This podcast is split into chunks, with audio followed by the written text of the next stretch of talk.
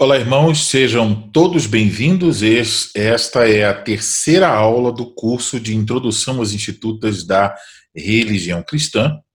E aqueles que estão assistindo às aulas através do canal Toda Escritura no YouTube, eu recomendo que você primeiro assista às aulas anteriores.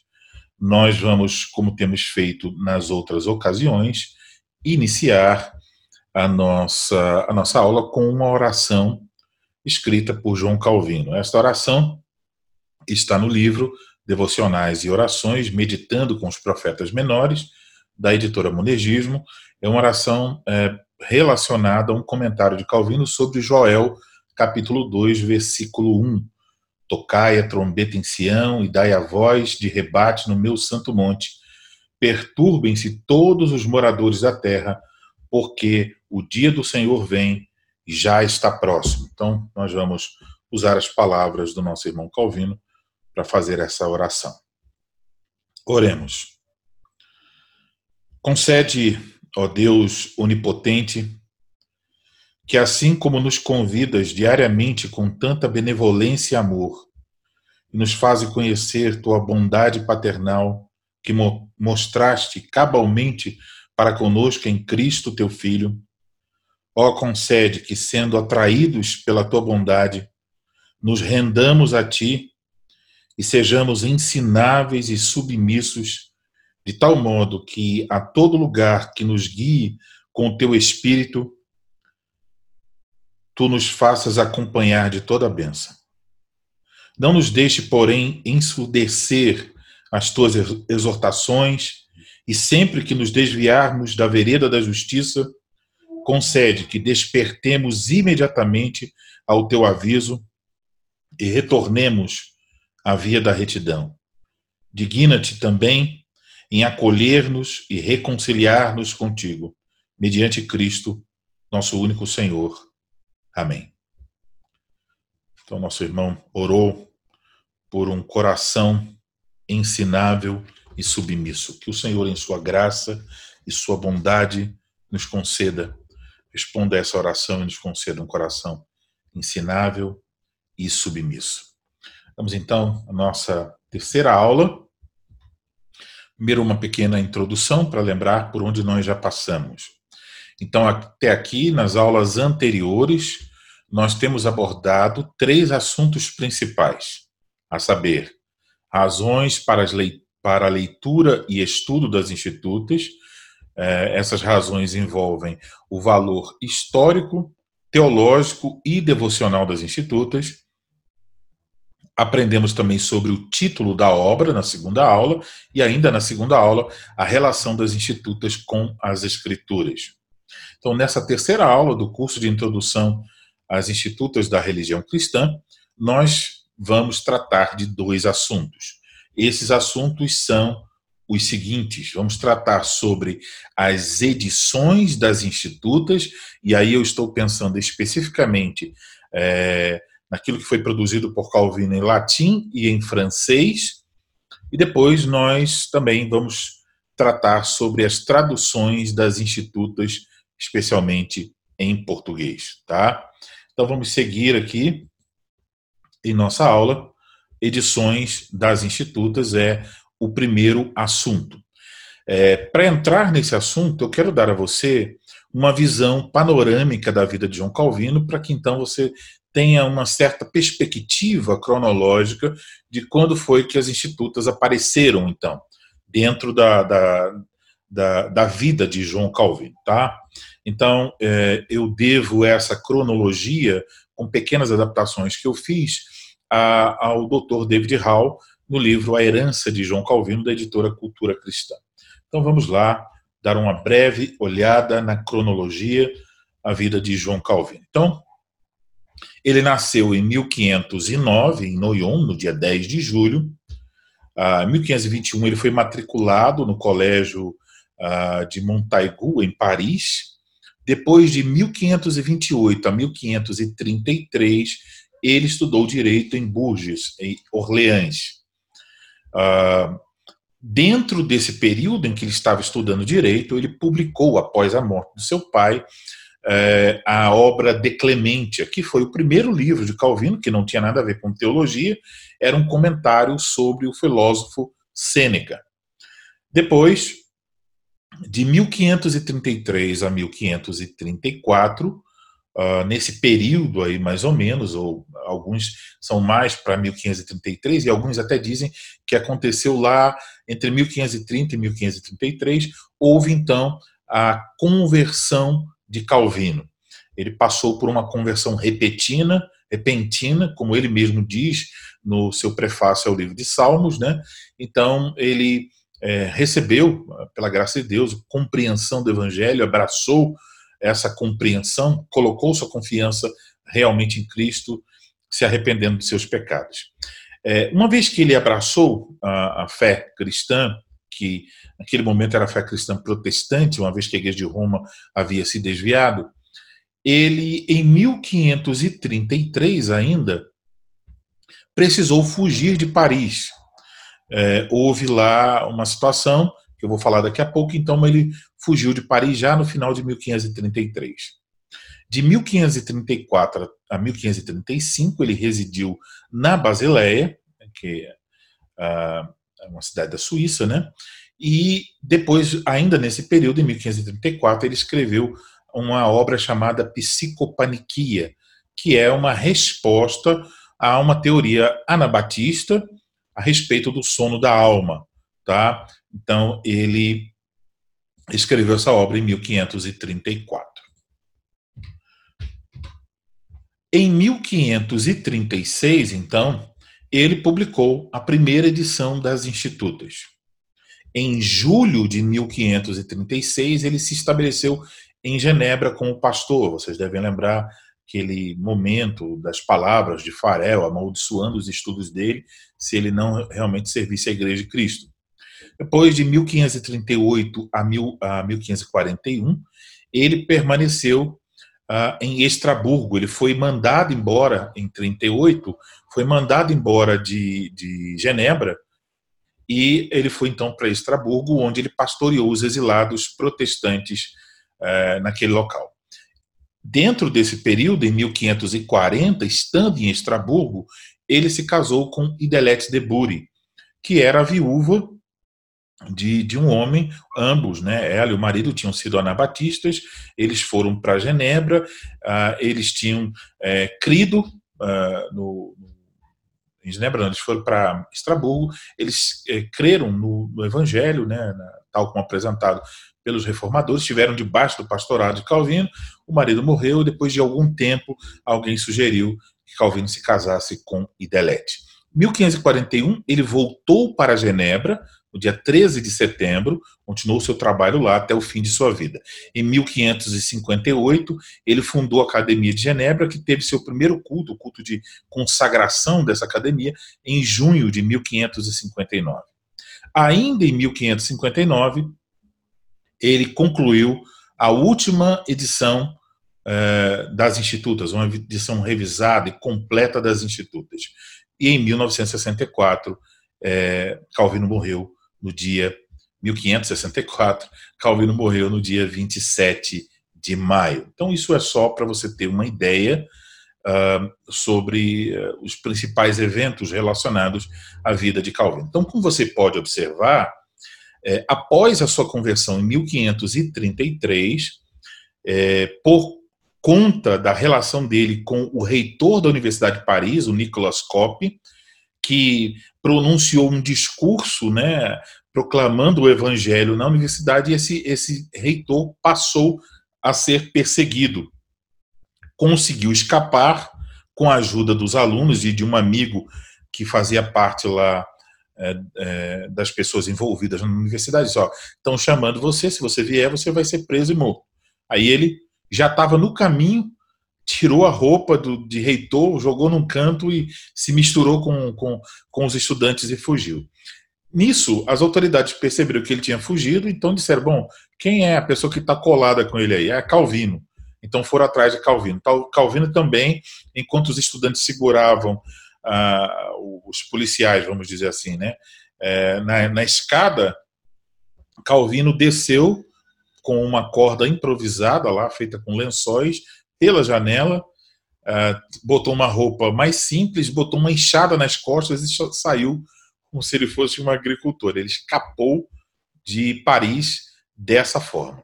E após sair, então, de Paris, nessa situação, Calvino esteve é, percorrendo diversas cidades da França, inclusive teve um tempo que ele voltou para Paris sobre a proteção né, de Maria de Navarra, e depois um dos lugares pelo qual ele passou foi a casa de um homem chamado Luiz Dutilete. Então, tem um livro da editora é, Os Puritanos, Eclire, que é sobre Calvino, da Thea van Halseman. É, Calvino era assim. Então, ela nos diz nessa obra o seguinte: foi agora a Angoleme, a casa de um amigo e colega de classe, Luiz Dutilete. Dutilete era um cônego na catedral daquela cidade, mas era simpático às ideias de Lefebvre, que era um outro professor morava numa enorme casa e tinha herdado de seu pai uma biblioteca de 3 a 4 mil volumes, o que era uma ótima biblioteca naqueles dias. Então veja, Calvino permaneceu algum tempo na casa do, do Tilete, onde tinha essa vastíssima biblioteca, né? Uh, isso aí é, já foi então lá pelos idos de 1534 e ele permaneceu ali com o Dutilete na casa do Tilete, alguns meses, com o nome fictício de Charles de Espeville. Então, Charles de Espeville é o, o, Carlos da Cidade da Esperança. Isso é mais ou menos a tradução a grosso modo. Então, Cidade da Esperança é o sentido aí do Despeville, né? E então ele ficou lá com esse nome fictício e ficou ali alguns meses estudando a Van Hausmann nos diz na, na sua obra que a biblioteca de Dutilete era um retiro ideal para estudar. Calvino passou a dar tempo integral ao estudo da fé, cuja luz tinha brilhado repentinamente sobre ele. Já nessa época, as pessoas estavam procurando Calvino para obter respostas sobre certas questões. Então, onde ele ia, ah, é, basicamente era como se fosse um seminário, as pessoas estavam atrás dele para aprender. Então, por conta, uh, depois disso, por conta do chamado, é, o caso dos cartazes, que aconteceu na manhã do dia 18 de outubro de 1534, Calvino teve que fugir novamente. O caso dos cartazes é que é, cartazes escritos em francês protestando contra a missa católico-romana, uh, misteriosamente apareceram em vários lugares da capital francesa, em Paris, lugares públicos. Inclusive, um desses cartazes apareceu no lugar reservado para os lenços do rei, o rei Francisco I. Então, o rei ficou uma fera, como ousam colocar um cartaz lá no closet do rei, né? Então ele é, começou a empreender de maneira mais feroz uma perseguição contra aqueles que estavam abraçando a fé reformada na França. Então isso intensificou a perseguição e Calvino e Dutilete é, fugiram, tiveram que sair então da França e eles passaram várias dificuldades nessa fuga. Por exemplo, os servos roubaram os cavalos, a, a comida, as coisas que eles tinham. Então, é, houve muitas dificuldades nessa fuga. Após eles perambularem por diversas uh, cidades no início de 1535, finalmente eles chegaram a Basileia. E Basileia, nessa época, era o centro suíço de estudos, então vários humanistas estavam lá, uh, estudiosos do grego, do hebraico e, e, e de outros assuntos, né? É, então, grandes estudiosos acadêmicos estavam lá na Basileia, e ela também era uma cidade onde havia várias gráficas que produziam, então, muitas publicações. Então, ela era conhecida por isso, pelos os estudiosos que lá estavam, e também pela sua qualidade gráfica. Então, um centro de estudos e um centro de publicações. Então, vejam como a providência de Deus foi conduzindo todas as coisas, levando Calvino para esse lugar. Na Basileia, Calvino é, finalmente encontrou é, um lugar de descanso. Né? Então ele assumiu ali o nome de Martinius Lucanius. Tem vários nomes que Calvino criou né, pra, durante os momentos de perseguição. Uh, qualquer hora eu vou fazer uma lista desses nomes todos aí e publicar em algum lugar. Esse nome que ele usou lá na, na Basileia era Martinius Lucanius. Veja que Martinius Lucanius é bem parecido com Martinho Lutero, né? Então talvez haja alguma relação aí nessa, nesse nome inventado por Calvino. Lá na Basileia, ele alugou então um quarto é, numa casa no subúrbio, um quarto pertencente à senhora, à senhora Catarina Klein. E ali, simplesmente, o que Calvino fez foi fechou a porta e pôs as, a, a, mão, as mãos à obra. Né? Começou a escrever. Então ele estava retirado horas e horas e horas e horas do seu dia, uh, simplesmente escrevendo. Ele ficou aí na Basileia cerca de um ano.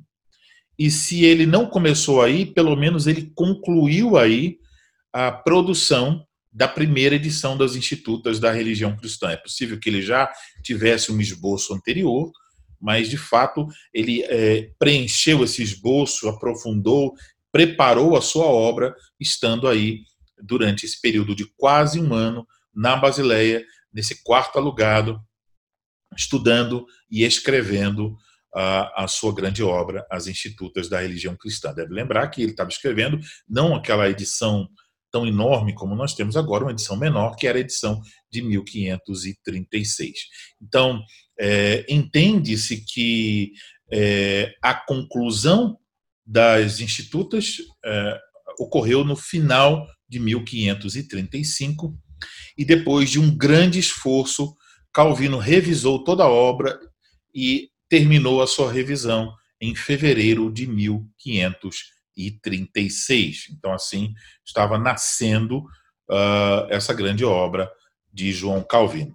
A obra foi então impressa em março de 1536, quando Calvino então tinha uh, 26 anos, tá? Então, uh, essa edição latina é o nosso assunto agora. Então, a primeira edição das Institutas, a edição latina de 1536. Então, os responsáveis por essa publicação, né, os, os donos da gráfica, os, os editores, aqueles que prepararam as letras, que organizaram tudo, orientaram os funcionários e prepararam todo uh, o, o material para a publicação, foram dois homens, sócios, é, o Thomas Platter e o Baltazar Lásios. Eu não consegui obter muitas informações sobre o Lásios, mas consegui obter algumas informações sobre o Platter. E o que eu descobri sobre o, o Thomas Platter é que ele era um acadêmico, ele era um conhecedor de várias línguas, entre elas o latim, o grego e o hebraico. Tá? Ah, ele chegou então a servir como assistente do reformador Urico Zwinglio. Em 1531 ele foi testemunha ocular da chamada Batalha de Kappel, quando o Urico Zwinglio foi morto. Ele estava lá fazendo capelania nessa batalha, ele morreu. E aí então, considerando a situação política em Zurique, após essa guerra, o Plater deixou Zurique e se dirigiu a Basileia. Na Basileia, o Thomas Platter ganhou uma reputação é, como um dos primeiros professores de línguas antigas e estudos humanistas. Ele liderou, então, depois, uma gráfica através da qual ele publicou uma grande variedade de edições é, de obras clássicas, estavam sendo muito valorizadas naquele momento ah, na Europa. Então, perceba, o Thomas Platter reunia, então, é, duas coisas.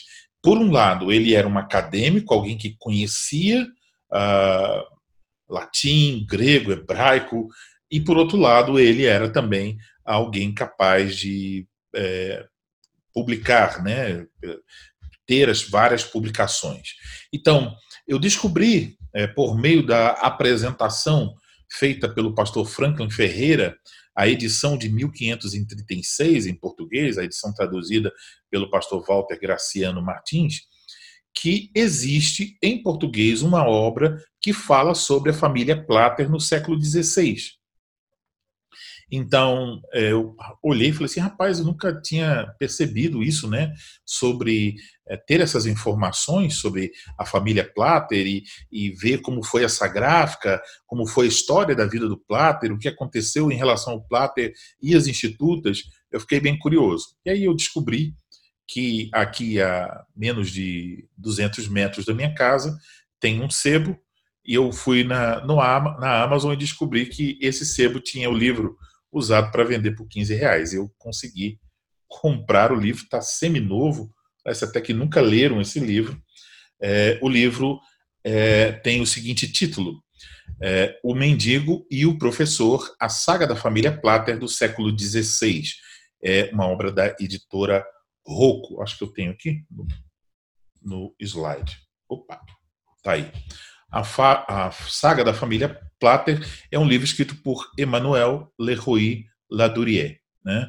Então, é, não, não tem mais é, para vender assim novo, né? Você está esgotado o livro, mas você ainda acha é, em sebos, se você tem interesse em estudar. É um livro até bem grosso, não é tão fino assim. E eu já comecei a dar uma olhada em algumas coisas aqui. Eu pretendo ler essa obra. Então, para ter mais informações sobre o Plater. Uma das coisas que o pastor Franklin co coloca lá no seu prefácio, numa nota, na verdade, do seu prefácio, é, a edição da editora Fiel, né, de 1536, a tradução, ele diz assim: segundo Ladourier, que é o autor desse livro aqui que eu tenho em mãos, o ponto mais alto da tipografia de Plater Lasius, que eram sócios, né, foi a publicação da obra de Calvino e o trabalho tipográfico foi primoroso. Abre aspas, as páginas de sua instituição cristã, de 1536, não amarelaram passadas 15 gerações. Então, aí, uma informação é, surpreendente né, sobre a qualidade do trabalho do Plater em relação a essa primeira edição das institutos. Depois, se eu ler o livro, quando eu terminar a leitura, eu tento compartilhar alguma coisa que eu possa ter aprendido nessa leitura. Mas aí está alguma colocação do pastor Franklin Ferreira. Essa primeira edição é, das Institutas ela foi escrita e publicada em latim, a edição de 1536. E a razão para isso é o próprio Calvino que nos explica no prefácio da edição francesa de 1541.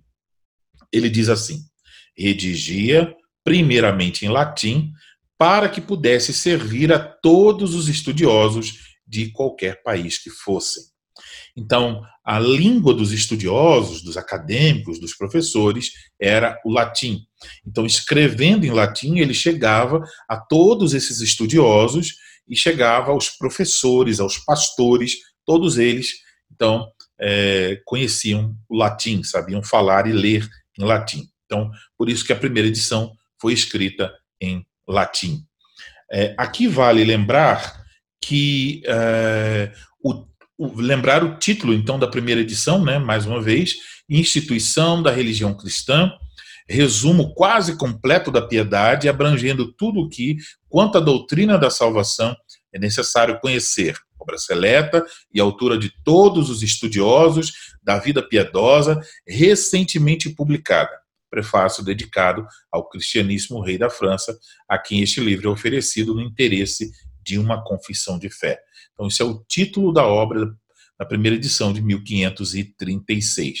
Essa primeira edição, em comparação com a última edição de 1559, é uma obra resumida. Essa primeira edição, ela é, contém apenas 520 páginas. E aí, então, eu fiz uma comparação, né, para que você tivesse uma ideia. Então, a, a edição de 1536 em latim tinha 520 páginas. A, essa mesma edição, traduzida para o português pela editora Fiel, ela tem 508 páginas. E a última edição em português, né, a edição da Unesp, a última edição das Institutas, a de 1559, em português, a edição da Unesp tem 1409 páginas. Então, aí você já tem uma ideia da diferença né, da primeira edição para a última edição, ela é três vezes maior do que a primeira. Então, essa edição de 1536, em latim, tinha seis capítulos. Então, os quatro primeiros capítulos eles seguiam o mesmo formato do Catecismo Menor de Lutero, publicado alguns anos antes, em 1529.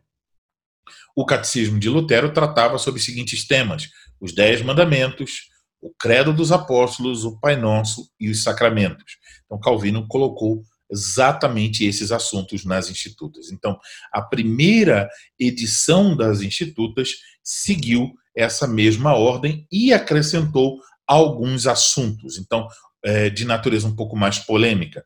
Veja aí, capítulo 1 da primeira edição era da lei, explicação do decálogo dos dez mandamentos, da fé, explicação sobre o credo apostólico, da oração, explicação da oração do Senhor, o Pai Nosso, é, dos sacramentos, explicando batismo e ceia. Então, esses quatro primeiros são iguais na ordem ao que Lutero tinha escrito no catecismo, só que o formato de, de, de, de João Calvino aqui, é, o conteúdo é o mesmo, mas não é aquele formato de perguntas e respostas como no caso de Lutero.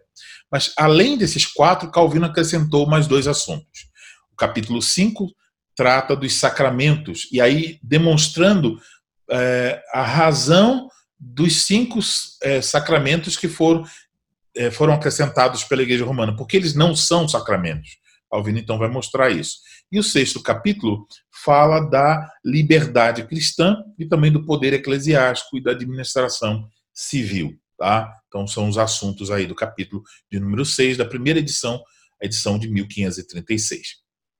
Essa estrutura da primeira edição leva alguns estudiosos uh, a falarem dessa primeira edição como uma espécie de catecismo. Ela era bem simples. Inclusive, hoje, olhando aqui o livro do Ladurier, uh, percebi que em um momento ele menciona que nas edições seguintes Calvino perdeu a simplicidade da primeira edição e tal.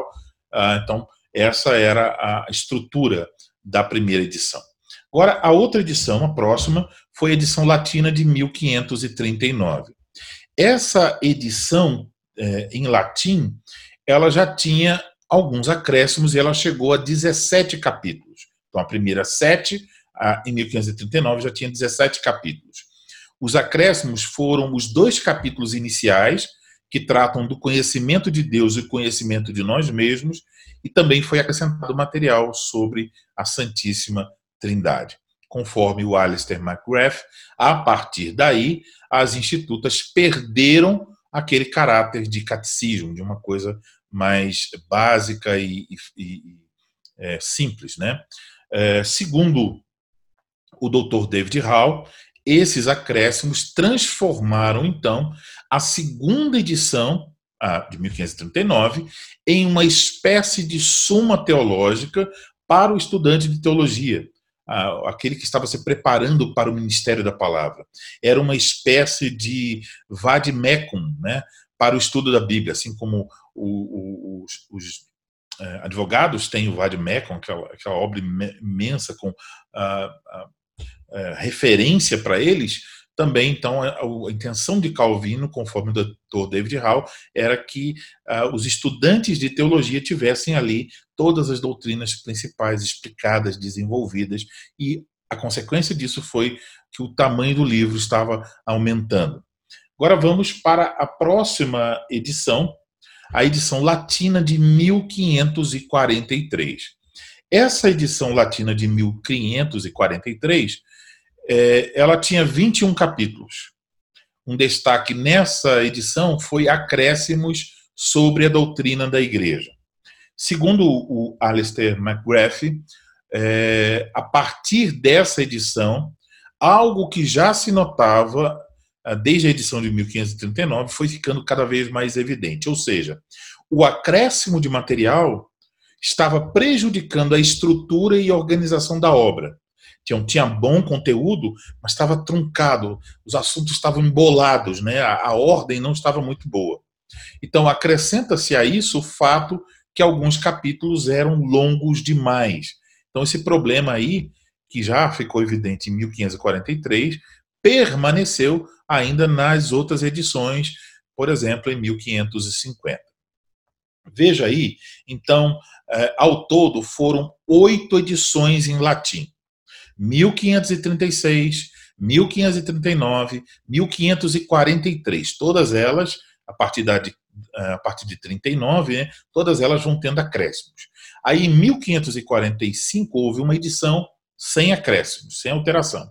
1550, uma edição com alteração. 1553, uma edição sem alteração.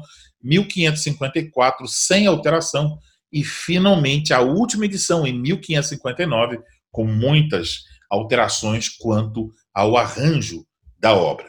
Vamos falar então agora dessa última edição, a edição latina de 1559. É importante observar aqui é, dois fatores, né?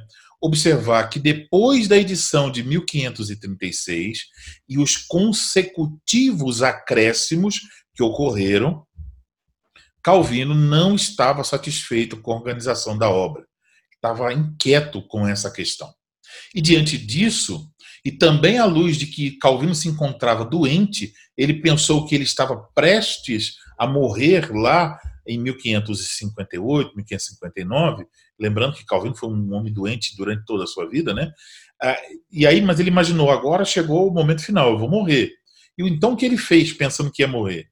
Ele se esforçou para resolver essa questão. Ele se esforçou grandemente para reformular a obra inteira. Então, a última edição não foi tanto uma questão de acréscimo, mas de reformulação na estrutura da obra, posição dos assuntos, dos capítulos, é, cortando capítulos maiores, transformando-os em capítulos menores.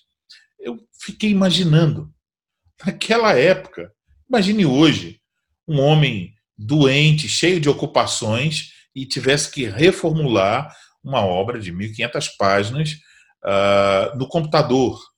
Isso daria um trabalho enorme com todos os recursos que nós temos hoje. E Calvino teve que fazer isso de outros modos, né? Usando, não estava nem com caneta Bic, né? Então era muito mais rudimentar. E então teve que fazer um grande esforço para organizar a obra que nós temos em mãos hoje, com uma edição final das Institutas. O Alistair McGrath nos ajuda a perceber as peculiaridades é, dessa última edição em latim. Primeiro, os acréscimos foram poucos nessa última edição. Os acréscimos foram das edições anteriores. Segundo, a obra ganhou uma nova estrutura e organização. Então, o material foi dividido em quatro livros. Você pode depois ver isso aí nas suas institutas, né? Quais são esses quatro livros, o assunto de cada um deles. E também os capítulos se tornaram menores, transformando-se agora em 80 capítulos que foram subdivididos em parágrafos, o que também ajudava a facilitar a leitura das institutas.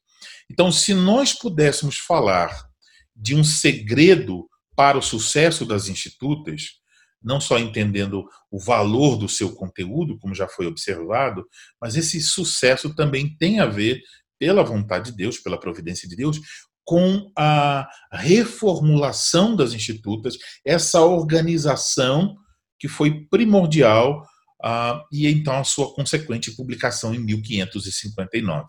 Do contrário, poderia ser que esse maravilhoso conteúdo poderia ficar perdido no meio de desorganização da obra que estava valendo até antes de 1559. Então essa foi a última edição em latim. Agora vamos falar sobre a edição francesa. Então, como vocês ouviram, o, o, Calvino, em 1538, foi expulso de Genebra. Então, veja, ele escreve, publica as Institutas em março de 1536. Na metade de 1536, ele é chamado para ficar em Genebra, trabalha lá. Em 1538, ele é expulso. Em 1541, ele retorna para Genebra. Quando ele retornou a Genebra, ele preparou então a primeira tradução em francês das suas institutas.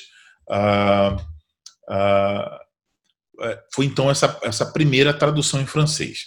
E com isso, é, o ensino de Calvino, que era considerado herético né, pelos defensores da Igreja de Roma, ele estava agora chegando à língua do povo. Não só os estudiosos que conheciam latim, mas o povo agora, os franceses, podiam ter essa obra em mãos.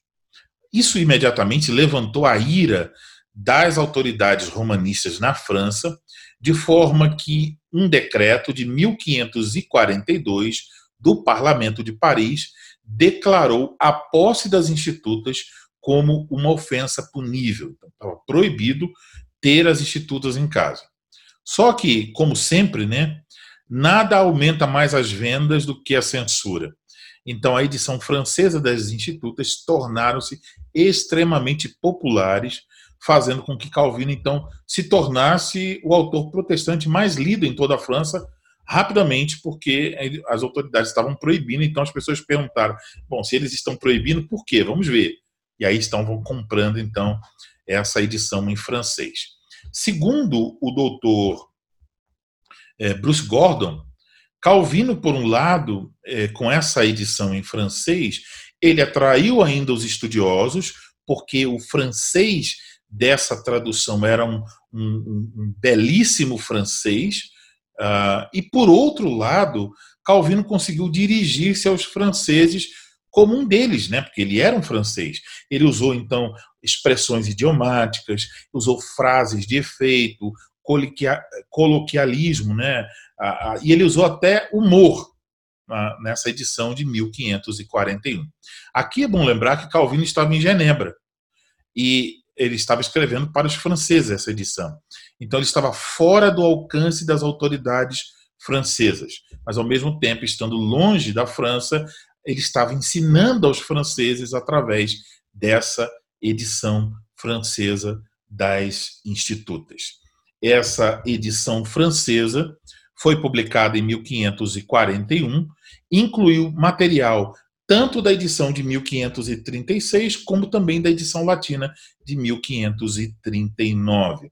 Calvino publicou então cinco edições para o francês: 1541, 1545, 1551, 1553 e finalmente a última edição em francês, 1560. Então, no ano seguinte, a última edição em latim. Aqui é bom destacar que, segundo o Dr. Bruce Gordon, essas edições francesas, embora elas seguissem as revisões e expansões de Calvino, ah, isso foi uma das coisas muito interessantes que eu, eu não tinha essa, essa compreensão, né? O Dr. Gordon nos diz que não eram simplesmente traduções dos originais latinos. Não é como se Calvino colocasse aqui a edição latina e só copiasse é, escrevendo no francês. Não. É mais exato dizer, segundo o Dr. Bruce, que Calvino reescreveu as institutas em francês ele não alterou a doutrina, mas ele adaptou a, essa edição para o público totalmente diferente. Tá? Então, perceba, desde a edição de 1539, as edições em latim das institutas eram destinadas ao quê? Ao treinamento dos homens para o ministério da palavra. Então, entenda. Primeira edição, 1536, para todo mundo segunda edição em latim, 1539, começou a ficar mais densa e voltada para ah, homens que estavam sendo treinados para o ministério da palavra. Primeira edição em francês, 1541. Calvino está dirigindo essa edição para as pessoas mais simples. Então, a, as edições em francês destinavam-se às pessoas mais simples para instruí-las na doutrina e na piedade. O Dr. Gordon nos diz que nas edições em francês, uh, Calvino, por exemplo, retirou material de pouca utilidade para os seus leitores leigos. Por exemplo, referências a obras clássicas, referências à patrística, que eram então é, obras é, familiares às pessoas educadas formalmente, mas que não eram conhecidas das pessoas mais simples. Então veja, em relação aos ministros instruídos, Calvino era inflexível. Eles deveriam entender o relacionamento entre a doutrina cristã e a filosofia, a história, a literatura grega, a literatura latina, eles tinham que ter esse conhecimento mais amplo. Mas as pessoas simples, por outro lado, Calvino então queria escrever de uma forma mais clara, mais simples, sem todas essas informações. Então, com base nisso, é, se conclui que Calvino compartilhava da visão de Erasmo, aquele grande humanista, né, e também a visão de Lutero, ou seja, que o curtidor, é, o, o, ferreiro e qualquer outra pessoa, a dona de casa, todos, de, todos eles deveriam aprender sobre a fé. Então, ela não deveria ficar restrita aos padres, aos pastores, aos, aos estudiosos, mas a pessoa mais simples deveria conhecer a, a fé cristã. Então, a edição em francês de 1541 chega para preencher essa lacuna. Agora vamos fazer algumas considerações sobre uh, as várias edições das institutas. Quando, uh, quanto então a essas várias edições das institutas, desde 1536 até 1559, falando das edições em latim, né, nós, nós precisamos entender aqui que as institutas não são meramente um livro, mas podemos entendê-la como um projeto que começou em 1536 e concluiu-se em 1559. Um projeto que foi evoluindo ao longo de mais de 20 anos. Então, como eu já observei, o desenvolvimento das institutas está ligado ao crescimento de Calvino como homem, pastor, escritor e professor. E está ligado principalmente ao estudo de Calvino das Escrituras para a preparação de comentários, aulas e pregações. Então, à medida em que ele estudou mais e mais e mais a Bíblia, mais ele enriqueceu as institutas da religião cristã. Então, algo notável é que, apesar das oito edições do texto latino e das cinco edições em francês, todas elas elaboradas por Calvino, nas quais ocorreram ampliações de certos assuntos, acréscimos de outros assuntos e reorganização da estrutura, as institutas não sofreram, durante todo esse período de mais de 20 anos, elas não sofreram alterações teológicas. Então, a esse respeito, o doutor Bruce Gordon nos diz: Calvino nunca retirou nenhuma de suas posições originais e praticamente nunca deixou de lado nenhum material quase todo o texto das Institutas de 1536 permanece na edição de 1559. Em resumo, Calvino trabalhou na elaboração e no aumento dos seus argumentos. Ele modificou principalmente por meio da adição, acrescentando né, coisas, e do rearranjo. E ele fez isso de uma maneira que ele não perdeu praticamente nenhuma das suas ideias iniciais. Isso é admirável. Né? Então, Calvino não precisou se retratar de nenhuma posição das edições anteriores, como, por exemplo, fez Agostinho. Né? Ele, ele escreveu uma obra de retratações. Então, a teologia da edição de 1536 estava ainda intacta na edição de 1559. Eu creio que isso aconteceu porque Calvino amarrou as suas explicações teológicas às Escrituras. E uma vez que ele era um bom exegeta, isso manteve Calvino longe de escrever coisas das quais ele pudesse se arrepender depois. Ele tão pouco ficou caminhando por é, especulações e coisas desse gênero que também poderiam levá-lo ao erro. Por fim, é, devemos observar que é, a, a, as edições em português, duas delas, nos oferecem é, um material que, no qual nós podemos ver essas mudanças e adições. Tem um gráfico na edição clássica, na edição especial, que mostra, então, é, como foi essa mudança, para onde foi o capítulo da edição 1, onde ele foi parar na última edição. Então, é um gráfico você precisa de paciência e calma para ver. Aqui eu só estou dando, é, assim, mostrando por alto, né? Você tem que ter a obra abrir e realmente você vê com clareza esse gráfico, e aí você pode ver o desenvolvimento, como foi a reestruturação e acréscimo das institutas. Se você possui uma dessas edições da cultura cristã, edição clássica, edição especial, confira então esse desenvolvimento das edições latinas nesse gráfico. Além disso, encorajo a todos, seja qual for a sua edição em português, que vocês confiram o assunto de, de cada um dos quatro livros nos quais a obra se divide. Então, isso já dá já a você uma noção do que vem pela frente. Observe o sumário da obra e vá vendo quais os assuntos que foram desenvolvidos por Calvino. Então, assim, nós concluímos esta parte sobre as edições das institutas da religião cristã. Vou colocar aqui meu fone. Se você tem uma pergunta, você usa aí o sinalzinho do aplicativo para levantar a sua mão e eu vou abrir o seu microfone para que você faça a sua pergunta ou escreva a sua pergunta no bate-papo. Então temos aqui o Kleber que já levantou a mão, então vamos lá. Cadê o Kleber?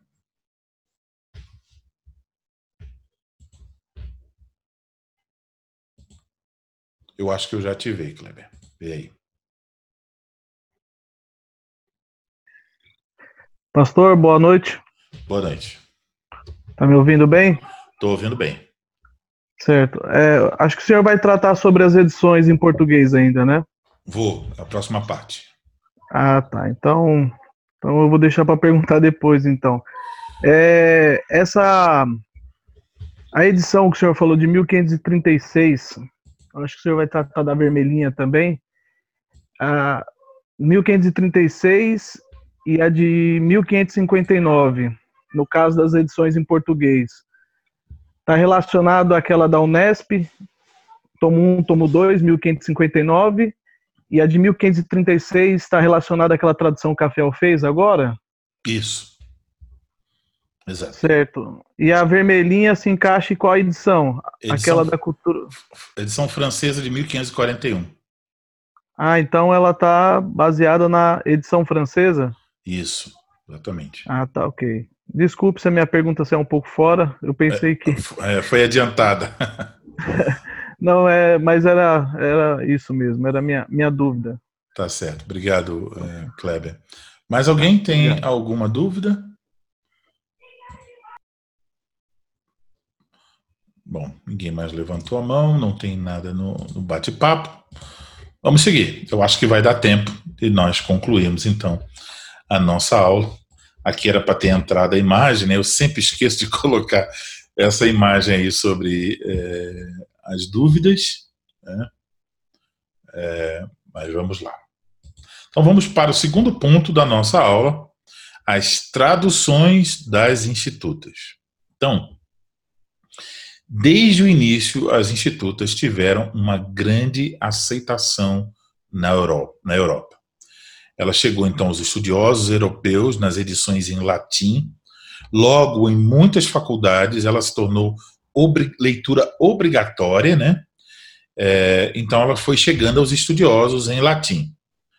Mas depois, paulatinamente, se providenciou então para que Calvino falasse não só para os estudiosos em latim, mas em cada é, é, nação se providenciou para que as institutas é, chegassem àquela, ao povo daquela região, então daquela, daquele país, né? Então for, foram feitas traduções das institutas que não foram traduções feitas por por Calvino, né? Foram outras pessoas que fizeram. Calvino escreveu em latim, escreveu em francês e outras pessoas foram traduzidos traduzindo para outros idiomas.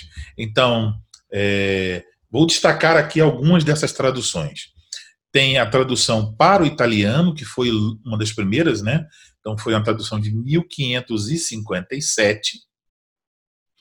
É, depois tem uma tradução para o inglês. A primeira delas foi em 1561, depois teve várias outras, né? A primeira foi em 1561.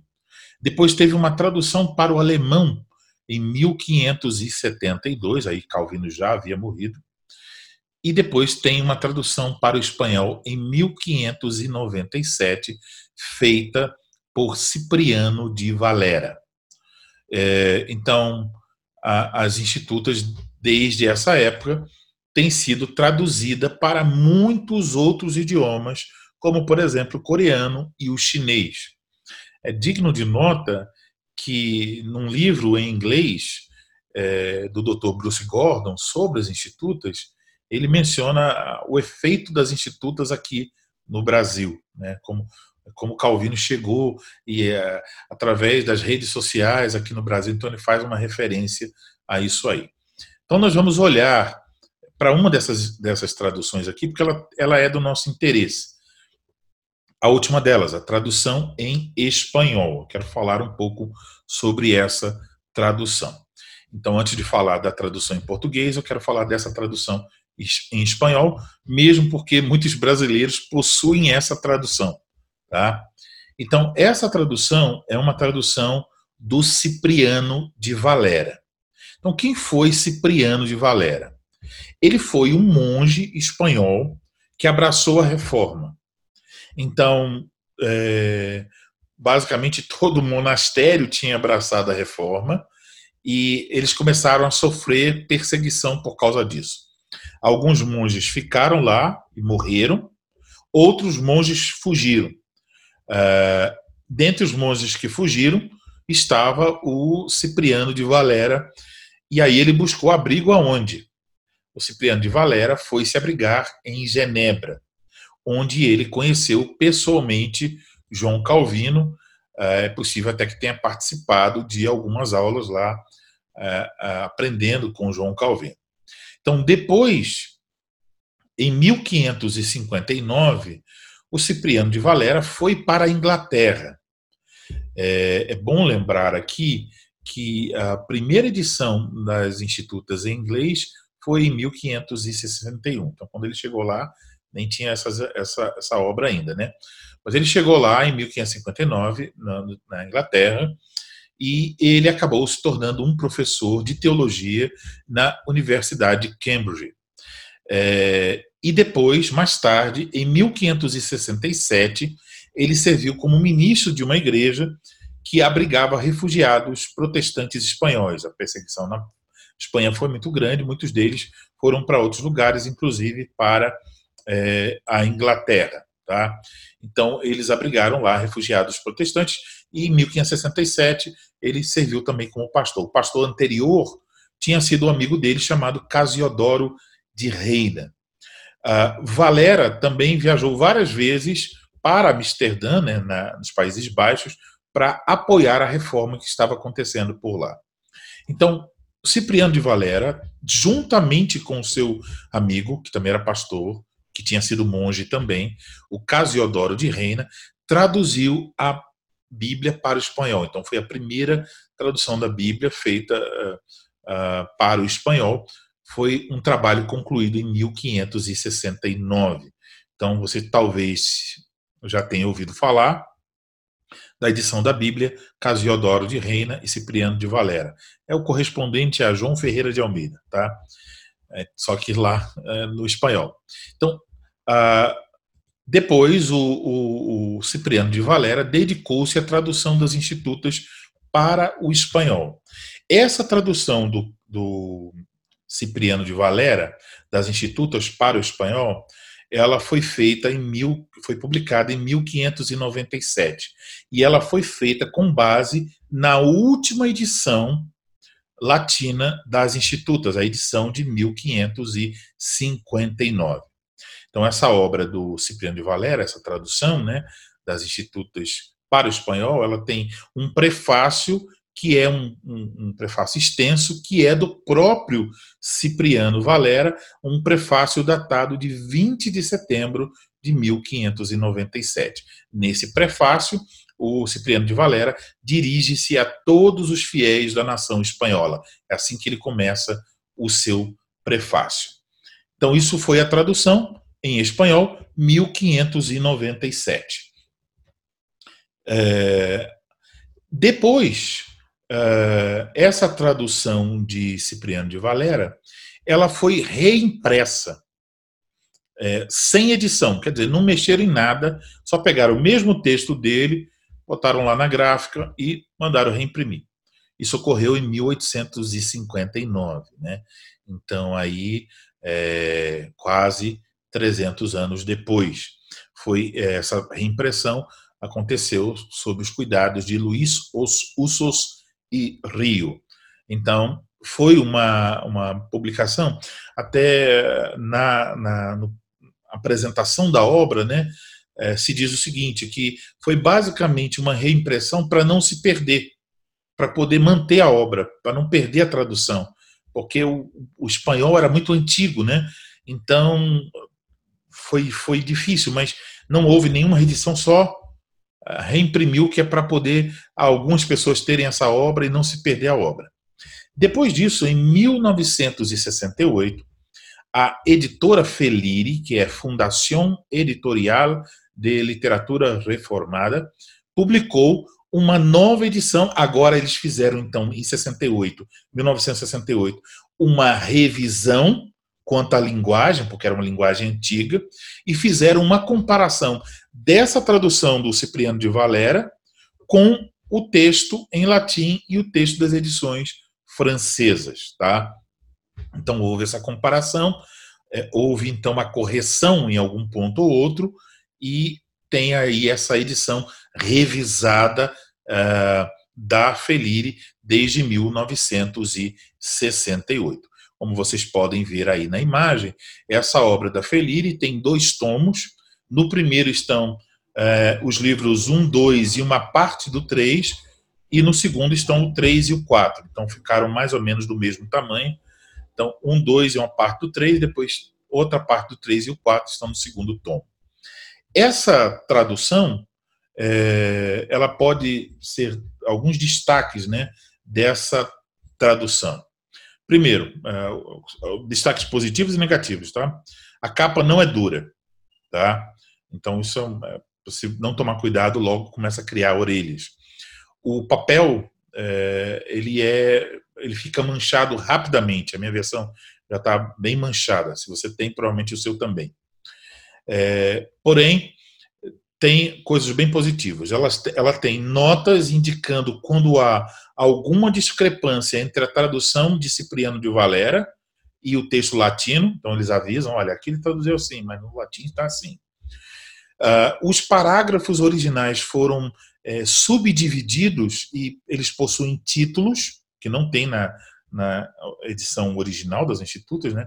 Então, são títulos editoriais e isso ajuda, então, na pesquisa, na leitura. Também a divisão em parágrafos menores é realmente muito bom. Ah, essa obra ela possui um, um, índice de referências bíblicas. Então, por exemplo, se você está lendo, sei lá, Joel 2, versículo 1, você pode ir lá nas institutas e ver se em alguma hora nas institutas Calvino cita Joel 2, 1 e o que, que ele fala. Né? Também tem um índice de autores, obras e personagens então você pode ver ah, é, onde Calvino fala sobre é, Agostinho, aí vai, você vai encontrar lá.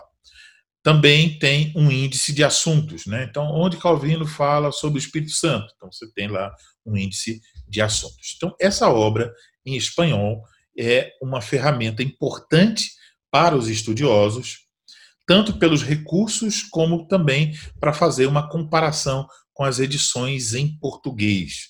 Então, já teve ocasiões em que eu encontrei uma discrepância entre edições em português e olhei no inglês e olhei no espanhol para chegar, então, a um veredito sobre qual das duas edições em português, é, clássica e Unesp, estava certa. Então, é uma ferramenta para quem é, quer estudar. É, é, essa edição da Feliri, ela é oferecida gratuitamente, já faz muitos anos. Acho que eu já tenho essa edição quase uns 15 anos. Ela é oferecida, então, gratuitamente pela editora. Você vai demorar alguns meses a receber. Você tem que fazer uma inscrição lá no site da Felira. Eu diria, só faça isso se você é capaz de ler em espanhol. Né? Infelizmente, eles oferecem a obra gratuitamente, mas infelizmente eu vi que no Mercado Livre está cheio de pessoas vendendo em sebos e tal. Quer dizer, a pessoa pede não usa e bota para vender ainda quer ganhar um dinheiro em cima, né? Ganha a obra gratuitamente e aí depois quer ganhar, vender a obra. Eu não, não, acho muito justo isso não. É, então, se você não tem interesse de, de ler em espanhol, então não peça. porque é um gasto. Alguém pode ser privado de ter a obra porque você está pedindo uma coisa que você nem vai usar, né? Mas se você é um estudioso, se você consegue ler em espanhol, pode ser mais um recurso para o seu estudo das institutas. Eu não sei se ainda está de graça para todos ou só para pastores e seminaristas. Se alguém tem interesse, tem que realmente é, buscar informações. No site felire.com, você também você pode fazer o pedido para ter a obra no papel, mas você também encontra a obra em PDF, um PDF dado pela própria editora, tá? Então não tem nenhum problema com esse PDF aí. A própria editora oferece um PDF das institutas e você pode baixar para o seu computador e ler quando você quiser, tá bom? Então tem essa opção, tem também muitos outros livros lá, comentários e tal, mas tem as institutas lá em felire.com, ok? Agora vamos sair das traduções em espanhol e vamos para as traduções é, feitas para o português. Em português, nós temos, por enquanto, agora em março de 2020, quatro traduções das institutas para o português, a saber, a edição da editora Fiel, a edição especial da, da editora Cultura Cristã, a edição clássica da editora Cultura Cristã e a edição da editora Unesp. Tá? Então, nós vamos é, observar cada uma dessas edições. Então, a primeira edição que eu quero falar é a edição da editora Fiel, que é a mais recente. Essa edição da editora Fiel, ela é uma tradução da primeira edição das Institutas da Religião Cristã, a edição de 1536. Então é uma benção enorme nós temos esse material, né? A primeira edição, nós podemos então é, ver como era essa obra é, de Calvino, que como observamos já tinha, parecia bem um catecismo, né? Pelos assuntos tratados. Essa tradução da editora Fiel, ela tem uma capa dura, isso eu gosto bastante disso. Ela tem letras grandes, ela tem boa formatação, o papel é de qualidade, mas o que eu quero destacar aqui é a qualidade da tradução. O autor dessa, o tradutor dessa obra é o pastor Walter Graciano Martins. E sem dúvida, o pastor Walter é o homem que mais conhece as obras de Calvino no Brasil, porque foi ele quem traduziu basicamente todas elas, né, com raríssimas exceções. Então, uh, nós temos muitas obras uh, de Calvino pela Fiel, pela, uh, pelo Cleary, pelo Monergismo, também estão saindo obras, todas obras traduzidas de Calvino pelo pastor Walter Graciano. Comentários, sermões, tratados e as institutas. Então, eu acho que provavelmente ele é o, homem que mais conhece o pensamento de Calvino aqui no Brasil. É realmente uma grande bênção para a Igreja de Cristo. É, então, ele traduziu muitas coisas e, entre elas, essa obra agora publicada pela editora é, Fiel. Nós devemos glorificar a Deus pelo serviço desse irmão. A história do pastor Walter Graciano, Graciano é, nesse serviço né, de fazer Calvino falar português, a história dele é surpreendente. Revela como Deus age soberanamente em sua providência, escolhendo instrumentos né, que, que olham para si mesmos e dizem: Eu sou fraco, eu é, tenho outras pessoas melhores, mas Deus escolheu esse homem. E eu então quero recomendar a você é, para que você leia a autobiografia do pastor Walter Graciano. O título dessa autobiografia é João Calvino no Brasil: Os Caminhos da Providência. É uma obra publicada pela editora Monergismo. Ela pode ser encontrada em capa comum ou através do e-book Kindle. Eu comprei o e-book Kindle, ainda não terminei, mas estou bem adiantado na minha leitura. Essa leitura, então, vai dar a você uma ideia de como as obras de Calvino foram traduzidas para o português. Não sei se você lembra os antigos comentários de Calvino, a editora Paráclitos, né? Então essa editora é, foi a primeira editora a publicar esses comentários e o pastor Walter era o diretor, o proprietário dessa editora, um dos sócios, tá? Depois esse material passou para a editora Fiel. É, essa tradução da Fiel, então, ela é recomendada para aqueles que desejam ter um primeiro contato com os institutos. É, ela tem uma linguagem clara, ela é bem organizada, o conteúdo é mais simples, é, a quantidade de páginas é menor, então tudo facilita para que alguém, então, pela primeira vez, vai ter contato com a obra de João Calvino. Você pode adquirir essa obra da, da editora Fiel, a tradução das Institutos, a edição de 1536, é, tanto ela no, no formato é, de capa dura, né, como eu mencionei, quanto também no formato de e-book Kindle. Então, hoje eu olhei o preço do e-book dessa, dessa obra aqui, estava R$ 9,90. Então, é um valor irrisório né, para uma obra tão monumental como essa. Tá? Vamos agora para a próxima tradução. A edição especial da cultura cristã, vermelhinha, como o pessoal carinhosamente chama, né? as institutas, a edição vermelhinha. Essa edição ela tem quatro volumes é, e ela foi traduzida a partir da edição francesa de 1541. Lembrem, a edição francesa de 1541 foi traduzida por Calvino a partir das edições latinas de 1536 e 1539. Então, essa, não, essa edição não tem todos os assuntos que foram acrescentados posteriormente nas outras edições em francês. A última edição em francês foi 1560, tá? Essa aqui é a de 1541, a primeira edição em francês. A tradução dessa obra foi feita pelo doutor Odair Olivetti. Essa primeira edição foi publicada em 2006. É, alguns destaques para essa obra é, da edição de 1541, a edição especial. É, os parágrafos criados então por Calvino foram nomeados pelos editores e subdivididos em parágrafos menores. Então, na obra de Calvino você tem os parágrafos, mas eles não têm título. Nessa, na, na, edição, na edição especial você tem o título, então isso facilita achar os assuntos e os, o, debaixo de cada título tem um parágrafo, mas no, no original é um parágrafo enorme, aí eles simplesmente subdividiram, o que facilita a leitura e também ver o pensamento de Calvino. Tá? Essa obra ela possui notas na margem inferior das páginas e, e uh, as, ela possui notas teológicas que foram redigidas pelo pastor Le Cerf, que é presidente da Sociedade Calvinista na França. Ela tem outras notas que foram redigidas pelo pastor eh, Panier, vice-presidente da mesma sociedade. Há notas de tradução do doutor Odair Olivetti e há notas editoriais do doutor Hermes Steinmeier, que talvez também está entre aqueles que mais conhecem, talvez não, ele está entre aqueles que mais conhecem João Calvino aqui no Brasil. Então, ah, são notas excelentes, um conteúdo excelente, ótimo também para quem quer aprofundar seu conhecimento sobre as institutas. A obra também oferece um quadro com as adições e a reorganização das institutas, aquele quadro que eu mostrei agora pouco.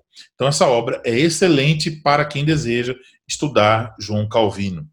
Então, também é útil para quem deseja ter um primeiro contato, porque é a tradução de 1541 que, como ouvimos, foi a tradução escrita para os franceses, uma tradução mais simples, né? Então, é uma é, edição também voltada não para os estudiosos, né, assim no sentido de ministros e tal, mas é, para as pessoas mais simples. Então, é, é uma obra também muito interessante. Quem tem condições pode é, obtê-la, tá? É, agora vamos para a próxima a edição clássica da editora Cultura Cristã. Como vocês podem ver na foto, eu não coloquei a edição que a gente tem agora, a capa, né? Eu botei outra e já já vocês vão entender por quê. Então, essa edição, ela possui quatro volumes que correspondem aos quatro livros das institutas. Então, tem um volume que é mais fino, outro que é mais grosso e tal. Essa edição uh, clássica, ela é uma tradução da edição latina de 1559. Então perceba, em português, a da editora Fiel é de 1536, a vermelhinha de 1539 41, que é da edição francesa, e agora essa aqui é da edição latina, a última, a edição de 1559. O tradutor dessa obra foi o doutor Valdir Carvalho Luz. A primeira edição dessa obra foi publicada em 1985. Porém, a tradução do Dr. Valdir Carvalho Luz tornou-se, tornou-se, é, é, fez com que a obra, melhor dizendo, tivesse então uma leitura dificílima, tá? muito difícil, a ponto de no passado, até o pastor Walter fala sobre isso, é, a pessoa conseguir ler melhor aquela edição da Felire em espanhol do que conseguir ler a edição em português do pastor do doutor Valdir Carvalho Luz. O pastor Walter Graciano, na sua obra João Calvino no Brasil, Os Caminhos da Providência, nos diz o seguinte: vou fazer agora uma citação aqui um pouco extensa, tá? Não vou colocar aí na tela, você ouça com atenção. Abre aspas. Quando foi publicado o primeiro volume da tradução das Institutas, feita pelo Dr. Valdir Carvalho Luz, eu ainda estava em séries e o recebi pelo correio, e com sofreguidão o abri e passei a ler. O mundo foi despencando sobre a minha cabeça, pois comparava as duas redações, espanhola e portuguesa, sendo pouco a pouco dominado pela descrença, perguntando-me se era possível que a leitura em outra língua, espanhol, pudesse ser mais fácil que ler em meu próprio idioma. Passei a perceber que o Brasil continuaria jejuno da grande obra do reformador. Quase toda a obra foi concluída. Eu já estava nos recessos da editora Cultura Cristã como um de seus, um de seus diretores vi a obra sendo lançada e o povo adquirindo, e logo a seguir, alguns vendendo aos sebos, alguns jogando fora, outros deixando em seu estado virgem na prateleira de sua biblioteca pessoal. Quanto a mim, tive que ler até o fim, pois tinha que responder às inquirições dos que desejavam ler aquela obra tão preciosa. Houve no seio da igreja um profundo desalento pois ninguém conseguia ler as institutas de João Calvino. Isso confirmava a crença de muitos de que a publicação das obras de Calvino era dispensável. Creio que se ele ressuscitasse e se pusesse entre nós e lesse algumas linhas de sua grande obra, provavelmente teria dito: Eu não escrevi assim, eu escrevi para o povo leigo entender. Então, isso está lá na obra do pastor Walter Graciano Martins, a obra João Calvino no Brasil, ou Os Caminhos da Providência, da editora Monergismo, que mais uma vez eu recomendo que você adquira. Uh, reconhecendo isso, uh, a editora Cultura Cristã lançou então uma nova edição no ano de 2006. 2006. Porém, essa nova edição passou, como nos diz o pastor Walter Graciano, por uma nova tradução feita por ele. E, é, basicamente, o que o pastor Walter fez foi pegar a tradução do Dr. Valdir Carvalho Luiz e traduzi-la do português para o português, conferindo no latim, no francês, no inglês, no espanhol, então compondo essa obra para o português, tá? Então, é, não seria muito exato dizer que o trabalho do pastor Walter, segundo ele, né, foi um trabalho de revisão. Foi, se eu posso usar essa palavra, vou inventar aqui uma palavra, retradução, tá? Ele traduziu novamente. Então, do português para o português. Então, aí tem uma foto do, do pastor Walter Graciano, a quem nós devemos ah, muita gratidão, não só por traduzir a edição, a primeira edição de 1536, publicada pela Fiel, mas por ter é, nos dado uma nova tradução que ficou sendo como do doutor Valdir Carvalho Luz, mas tem muito a mão do pastor Walter Graciano Martins. Eu vou colocar aqui na tela é, para você ver as duas edições, a de 1985 só o Dr. Valdir Carvalho Luiz, e a de 2006 com o trabalho do pastor Walter Graciano. Primeiro, é, é importante observar, as duas não são tão fáceis de ler, nem a segunda. Você precisa paciência, você precisa ter também um certo conhecimento, né? Você tem que ler várias vezes, às vezes uma, uma passagem, deve entender isso porque ele, ele não pegou do zero, ele pegou uma coisa e, e trabalhou para tornar essa linguagem mais fácil.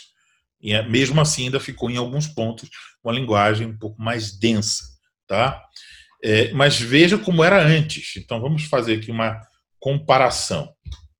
A de 1985 e a de, 19, a de 2006. Finalmente obtuperam que se não faz de mister farta cópias de argumentos, pois que seja ela dos próprios frutos se pode julgar, haja vista que tem engendrado tão avultado acervo de seitas, cifra tão elevada de sediciosos tumultos, tão desbragada licenciosidade. Meu irmão,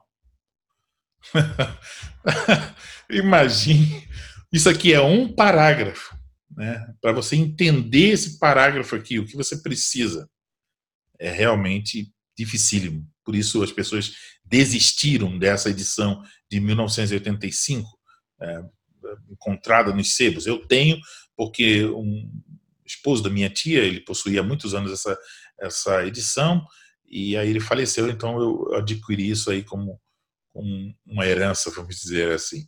É, é, agora, a mesma, mesmo parágrafo na edição 2006.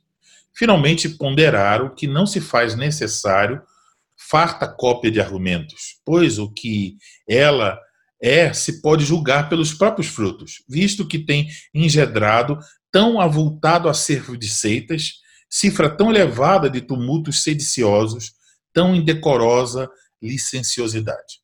Então, ainda não está lá as mil maravilhas né, de entendimento, mas com certeza é, você pode entender. É, eu diria assim, na de 2006, em alguns pontos, você vai ter trabalho, mas é um trabalho que você diz assim, eu, eu posso me esforçar e conseguir entender. Na de cima, você vai desistir, provavelmente você vai dizer, não tem jeito, que é muita coisa, eu não vou conseguir entender isso nunca. Então, é, é uma diferença enorme entre as duas traduções. É, e então, o que nós temos a partir de 2006, na edição clássica, é quanto a tradução bem diferente da edição de 1985. O pastor Walter Graciano aparece apenas como revisor, mas eu diria que ele foi, de fato, um co-tradutor junto com o Dr. Valdir Carvalho Luiz dessa obra. Então, meu muito obrigado ao pastor Walter por esse excelente trabalho em permitir que nós pudéssemos ler as institutas e entendê-la. Alguns destaques dessa tradução, tal como nós a temos hoje. Então, são quatro volumes de capa dura, com boa formatação. Os parágrafos criados por Calvino foram nomeados pelos editores, que também é, ajuda, né? Eu chamo esses parágrafos de seções. Eles foram, então, subdivididos em parágrafos menores. É, você pode ter uma ideia disso se você tem a Unesp. A Unesp tem um capítulo, e aí então você tem um parágrafo enorme, outro parágrafo enorme, geralmente que ocupa uma página ou mais, tá? Então, aqui não, você tem esses parágrafos enormes, eles viram seções, e essas seções são subdivididas em parágrafos é, é, menores, tá? É, então, isso facilita o entendimento. Então, isso é um ponto chave para já responder uma pergunta. Qual das duas traduções são, são é, é a melhor? A edição clássica, você tem uma formatação que visualmente facilita, ajuda você a compreender o texto, porque não está aquele parágrafo enorme. Se você lê um parágrafo enorme, seu nível de concentração tem que ser muito maior, é muito mais difícil a leitura. A, editora, a edição da editora Unesp tem esse problema. Os parágrafos são enormes. Tá? Também um fator a observar na edição clássica é que quando termina um, uma sessão, que seria o parágrafo na outra edição, né? Quando termina uma sessão, geralmente aquela parte conclusiva ela fica separada.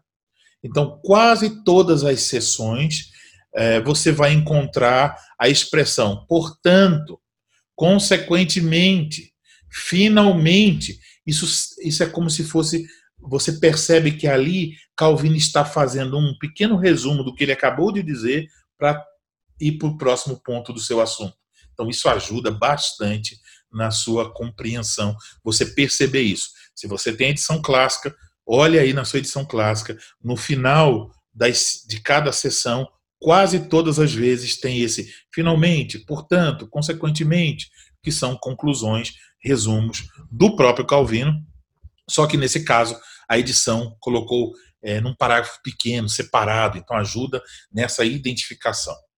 É, a obra oferece também uma série de índices. Então, na edição clássica, nós temos o índice de referências bíblicas, o índice de autores e o índice de assuntos. Eles se encontram no final do volume 4. É, então, ela é uma ótima ferramenta para o estudante da teologia, o estudante uh, também da, das institutas das obras de Calvino. A obra também oferece um quadro com as adições, como eu já mostrei, mostrando como foi a evolução das institutas, né?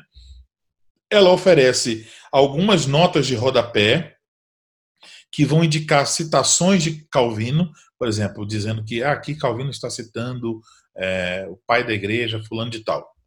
E ela também oferece algumas notas indicando mudança na tradução em relação à primeira edição. Tá? Estamos dizendo, ah, aqui ah, houve uma mudança significativa na tradução em relação à primeira edição.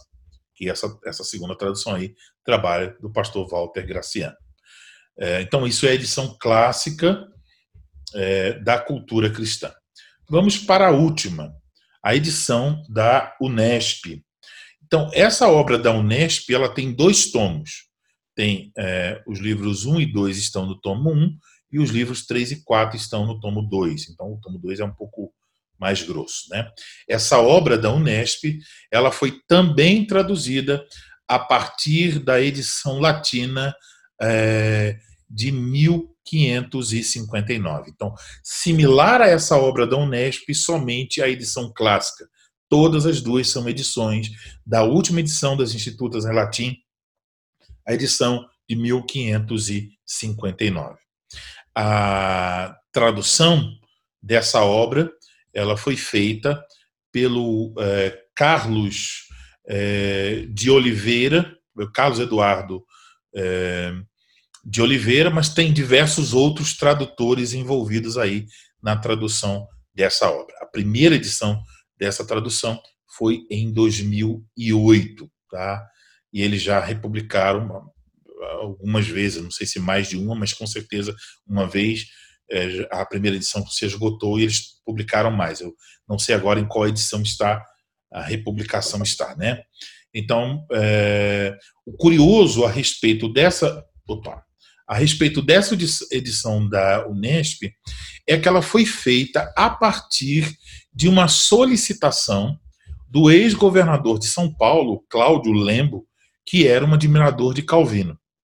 Então ele pediu ao falecido, que agora está falecido, né, o, o, dono do Banco Itaú, Itaú, o Olavo Setúbal, que morreu em 2008, ele pediu ao, ao Olavo Setúbal que patrocinasse essa publicação e ela então é patrocinada pela Unesco, que é uma uma editora da Universidade do Estado de São Paulo, né?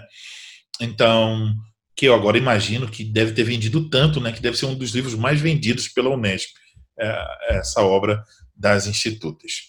É, vamos falar algumas coisas sobre essa obra. Além da boa tradução, eu acho que é razoável, uma, uma boa tradução, é, eu quero destacar os seguintes aspectos. Ela tem uma capa dura também, ela tem um papel de qualidade, isso é importante aí. É, essa edição ela tem uma desvantagem. Os parágrafos não são subdivididos. Então você tem é, parágrafos enormes e não tem números, né, assim que facilmente não tem títulos, perdão, que vão indicar é, o conteúdo. Até agora, é, deixa eu puxar ela aqui ah, para eu ver um ela, os parágrafos têm número, porém não tem títulos, né? Então, por exemplo, se você vai ler a carta ao rei Francisco I, você vai descobrir que a carta toda é um único parágrafo. Entendeu? Carta toda é um único parágrafo. Então, isso cria, obviamente, uma dificuldade para você ler é, com fluidez a, é, a carta e depois o restante da obra. Então, é, tem essa, dificuldade. Essa edição também não possui nenhum índice, nem de, de autores, nem de é, versículos, textos bíblicos, nada, não tem índice. É um, isso é um ponto negativo. Um ponto positivo é o preço mais acessível. Então, em relação à da editora Cultura Cristã, a edição clássica, o preço dela é bem inferior e isso atraiu muitas pessoas. É, ela possui notas identificando as citações dos pais da igreja e de autores clássicos. Ela tem, nesse particular, ela tem mais notas do que a edição clássica da editora Cultura Cristã. Agora, a pergunta uh, que não quer calar. Qual é a pergunta que não quer calar? Qual a melhor dessas traduções da edição de 1559? A edição clássica ou a edição da, da Unesp? E eu tenho recebido essa pergunta inúmeras vezes e tenho que dizer que não é tão simples responder assim. Né? As pessoas podem ter as suas preferências, então, ao dar a minha resposta, não quero dizer que é uma resposta absoluta, né? Ah, eu tenho a razão. Não, não é isso. A minha impressão, eu vou repassar aqui, alguém pode chegar a uma conclusão diferente, talvez alguém que leu mais do que eu vai chegar a uma conclusão melhor do que a minha. Então, é, não é uma resposta conclusiva, tá? Entenda isso. Mas antes de oferecer alguma resposta sobre isso, eu quero destacar que nos nossos cursos aqui, através do site todoescritura.org, é, os encontros que nós vamos ter no futuro, o próximo curso vai ser na carta, as cartas, né, ao, ao, rei Francisco I, a carta ao leitor, eu quero dizer que nós vamos utilizar nesses cursos a edição latina de 1559, a tradução dela para o português. Ou seja, as duas edições válidas para esses cursos são a edição clássica e a edição da Unesp, porque são as, as traduções da edição latina de 1559, a edição completa com todos os acréscimos feitos por João Calvino. Então, outras edições não vão, é, só podem ser usadas como é, recursos para comparar a evolução da obra. Não, não vamos, é, não vai servir porque, é, por exemplo, se você tiver a da Fiel, aí vai chegar numa parte que não vai ter o assunto, ele vai estar em outro lugar, então não tem como, tá? É, então, em português, nós temos apenas essas duas edições integrais. Unesp e Clássica, e qualquer uma das duas vai servir para o nosso propósito. Qual, qual das duas é melhor? Então, eu tenho comparado partes dessas edições é, até o momento que me parece. Em algumas partes eu, eu dediquei tempo a colocar lado a lado e ficar lendo, lendo, lendo as duas ao mesmo tempo, comparando, né? É, eu cheguei a algumas conclusões. De novo, as minhas conclusões não devem ser a última palavra neste assunto. Eu vou colocar aí um quadro comparativo, então, para você entender as minhas conclusões com mais clareza. Primeiro ponto: clareza da tradução. Então, falando em termos de clareza da tradução, me parece que, pelo menos na maior parte do tempo, a edição da Unesp geralmente é mais clara, tá? Devemos lembrar, a edição da cultura cristã, a edição clássica, foi aquela que veio da edição de 1985, do doutor Davi, é, Valdir Carvalho Luz. Então, o pastor Walter fez a tradução, mas ainda deixou, ficou, ficaram ainda as marcas daquela outra tradução. Eu acredito que se o pastor Walter tivesse feito uma tradução sozinho, do zero, ela seria mais clara do que a edição da Unesp. Tá? Mas me parece que, na maior parte do tempo, a da Unesp fica um pouco mais clara, mas a, em outras partes você vai achar que a da, da, da edição clássica é mais clara. Às vezes ela é realmente mais clara. Tá? É, segunda questão, formatação. Então, a formatação da edição clássica dá de 10 a 0, eu diria. É, porque ela tem organização por sessão, né? tem lá o capítulo, aí cada parágrafo da Unesp, um pedaço enorme, aqui é uma sessão que tem um número, tem um título e é subdividida em parágrafos menores. Então, isso, meu irmão, é uma é de grande valia na, na leitura. Então, veja, o que você ganha na Unesp, na clareza, você perde na formatação, porque quando você vai ler, essa clareza vai para o brejo, né? Porque aí você tem parágrafos enormes, você começa a se enrolar se você não tiver muito acostumado com esse tipo de leitura. E esses parágrafos enormes são vindos da edição de Calvino, mas eh, as obras hoje, os livros e o uso na internet hoje, eh, por exemplo, se você vai publicar um texto num blog, eh, os especialistas vão dizer é, corte esse texto em um montão de parágrafos menores, porque parágrafos grandes fazem com que as pessoas é, desistam da leitura. Então, na nossa mente midiática, vamos dizer assim, esse tipo de coisa é uma dificuldade. Falando em termos dos índices, que é uma ferramenta para quem estuda. De novo, não tem nada na, na então a, a edição clássica dá de 10 a 0. Ela tem vários índices, todo bem organizado, bem feito. Então, é uma ferramenta é, maravilhosa. Tá? Quanto a erros gráficos ou erros de tradução, eu tenho encontrado erros gráficos ou erros de tradução nas duas edições. Então, eu diria que elas ficam empatadas, é, porém, é, talvez eu mudasse isso aí com um pouco mais de clareza para dizer que é, é, quem tem menos erros é a edição clássica. Ela é, a outra comete alguns erros de palavras que não são bem é, aplicadas, né? Assim, nós não usamos essas palavras é, como se fosse um católico romano traduzindo as institutas, entendeu? Então, e quanto ao preço, aí, meu filho, a Unesp dá uma surra, geralmente, né? Uma surra na, da edição clássica, o preço da Unesp. Geralmente é bem inferior ao preço da edição clássica, né? É, a, a minha edição clássica eu ganhei. E quando eu ganhei essa edição, eu não tinha a mínima condição. Eu estava assim na livraria, olhando para ela e falando assim: Poxa, eu acho que eu nunca vou poder ter. E aí então um irmão chegou do meu lado, disse: "Pastor, o senhor tem essa as institutas?" Eu falei: "Não". Então ele disse: "Pode pegar que é sua". Nem acreditei como Deus foi misericordioso, eu não tinha a mínima condição. E é, se eu não me engano, ele pagou, acho que eu acho que foi 700 reais na época. Era logo, logo após o lançamento, uma coisa caríssima. Né? Então, isso aí é um quadro de comparação para você ter uma ideia. Eu quero mostrar, antes de concluir, erros na tradução, para você ter uma ideia que tem erros, né? E para ver que isso, esses erros podem afetar a compreensão da doutrina.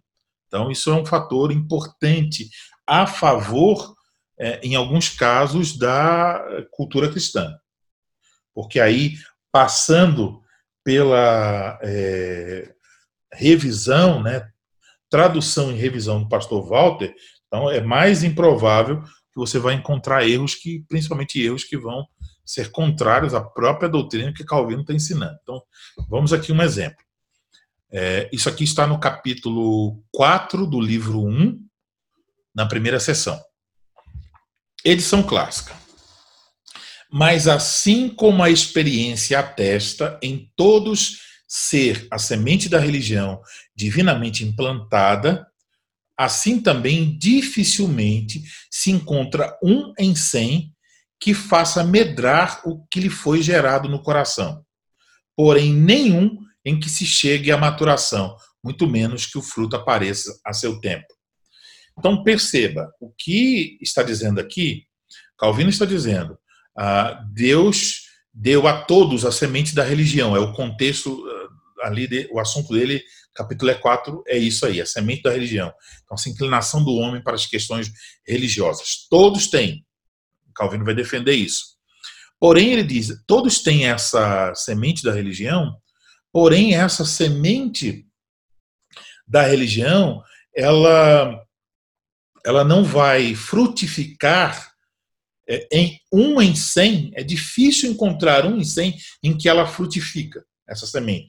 Vai despertar essa pessoa para a verdadeira religião. Pode ser que um em cem isso aconteça, muito difícil.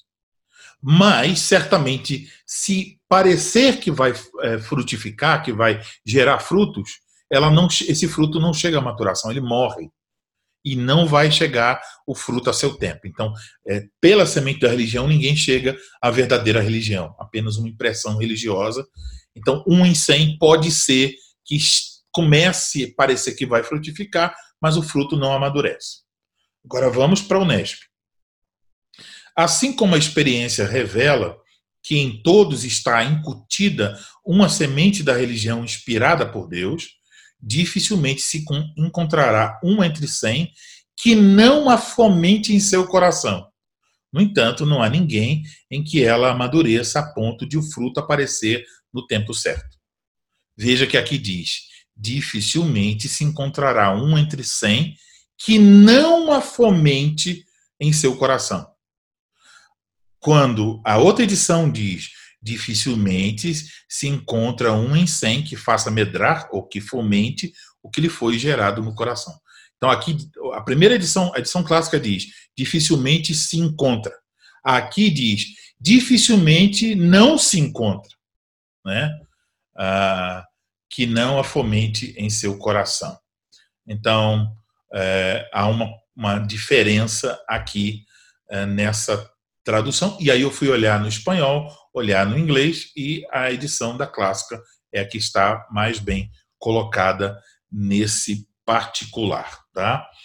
E chegamos então à conclusão da aula 3, e eu quero saber se alguém tem alguma dúvida se ficou alguma dúvida sobre esse assunto das traduções, é só levantar a sua mão aí. Ou pode escrever também no bate-papo. Parece que não, que o assunto então ficou claro para todos. Né? Passamos aí um pouco da hora, não foi tanto assim, eu pensei até que passaríamos mais. É, então, é, eu espero que vocês tenham se beneficiado. Não tem nada em português, tal como vocês tiveram aqui nessa aula, não tem. Então, eu dou graças a Deus porque eu tive os livros, o tempo, os recursos para poder é, preparar isso aqui. Talvez um dia todas essas aulas virem um livro, eu não sei. É, também não me preocupo com isso. Meu desejo é que fique os vídeos gratuitos para as pessoas é, terem o interesse de ler as institutas, aprender mais sobre o Evangelho, sobre a Bíblia, com a ajuda de Calvino, que foi um grande estudioso da palavra de Deus, tá bom? Então, aula 3, falamos sobre as edições das institutas, as traduções das institutas, observamos esses dois assuntos principais e agora falta apenas uma aula para nós concluirmos então o nosso curso. Encerrando, eu quero dizer que você deve conferir a bibliografia dessa aula. Você vai fazer isso através do site todoescritura.org. Então, em breve, esse curso vai estar disponível lá. E quando estiver lá disponível, vai ter uma aba escrito Bibliografia. E aí você vai encontrar a lista de livros que eu usei para a elaboração dessa obra e também a recomendação de algumas leituras eu posso colocar lá, tá bom? Então, você pode conferir a bibliografia no site Toda Escritura, o curso, esse curso e outros cursos, é, inclusive um curso sobre introdução à Bíblia, estão sendo disponibilizados no site gratuitamente e sem necessidade de inscrição. Você não precisa se inscrever, ter senha, nada disso. Os cursos ficam lá, qualquer pessoa entrou na internet, entrou no todoescritura.org tem acesso pode ouvir, pode ler o esboço, pode ver a bibliografia e, em alguns casos, pode fazer exercícios relacionados com a aula e ter na mesma hora automaticamente a sua nota, tá bom? Então, obrigado a todos os alunos que estão aqui online. Foram 15 pessoas durante a aula, uma pessoa acho que teve que sair, é, então são é, duas, né? É, éramos 16 e agora somos 14 no total. Então, é, Obrigado pela atenção de vocês, pela paciência. Nós vamos encerrar com uma oração.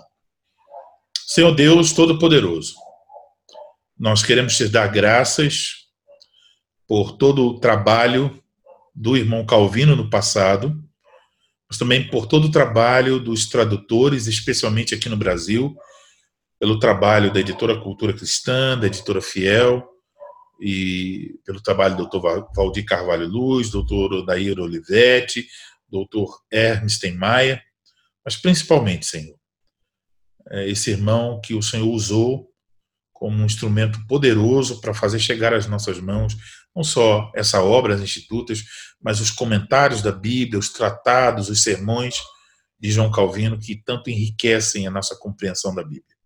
Obrigado pela vida e pela obra uh, do pastor Valdir, o pastor Walter Graciano Martins, por tudo que o Senhor fez através dele, nesse trabalho de tradução. Que o Senhor seja louvado porque certamente foi a tua graça operando na vida desse querido irmão. Que o Senhor continue abençoando esse irmão, sua família, e que ele ainda possa ser muito frutífero para a glória do teu santo nome.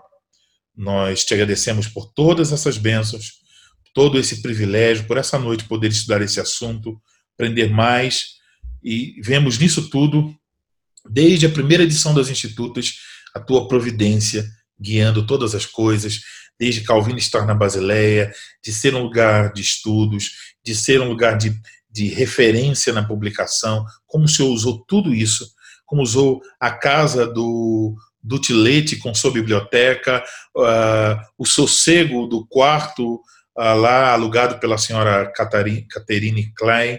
Então, tudo isso, Senhor, fez parte da tua providência para fazer com que nós pudéssemos ter essa obra para a nossa edificação. Teu nome, somente teu nome, seja glorificado em tudo isso. Oramos assim em nome de Cristo. Amém.